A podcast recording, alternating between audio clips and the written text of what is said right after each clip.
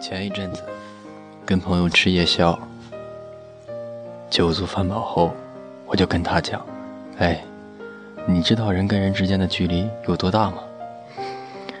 我高一的时候跟闺蜜出去逛街，闺蜜在靠车店门口说：“这家店的包包，我爸让我随便买。”但你知道吗？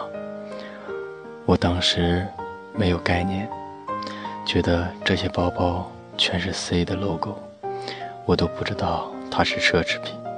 朋友就感叹：“你看看短短几年发生了什么？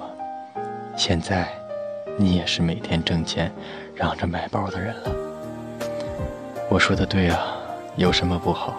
喝口酒，眼睛眨眨，回望这几年的成长，竟觉得是有种力量在冥冥之中驱使着我。这种力量正是被广为诟病的虚荣心。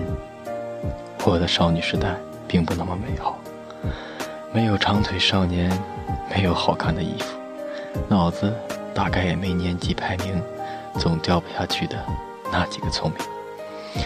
我在挫折中一点点熬过本该轻飘飘的十六七岁，一步步在青春这条狭长潮湿的走廊里挪动着。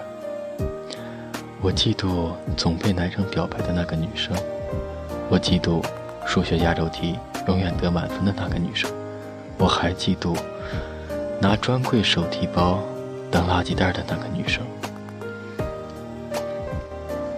我满脑子都是别人有多好，我悄悄把他们那些了不起的地方记在了心上。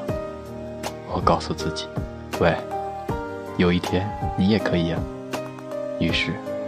我起早贪黑，发疯似的学。我开始抽空看时尚杂志，至少知道怎样算是穿得好、干净又大方。我不住校，每月没有固定生活费。不好意思张口要，就开始打密密麻麻的文档，投稿挣钱。人年轻的时候，心态的确是狭隘的。说的俗点，也就是看见别人有，我也想要，也为此亦不过必要的伤怀。我一无所有，生活也不打算赠送，那好，那我就自己用汗水去换吧。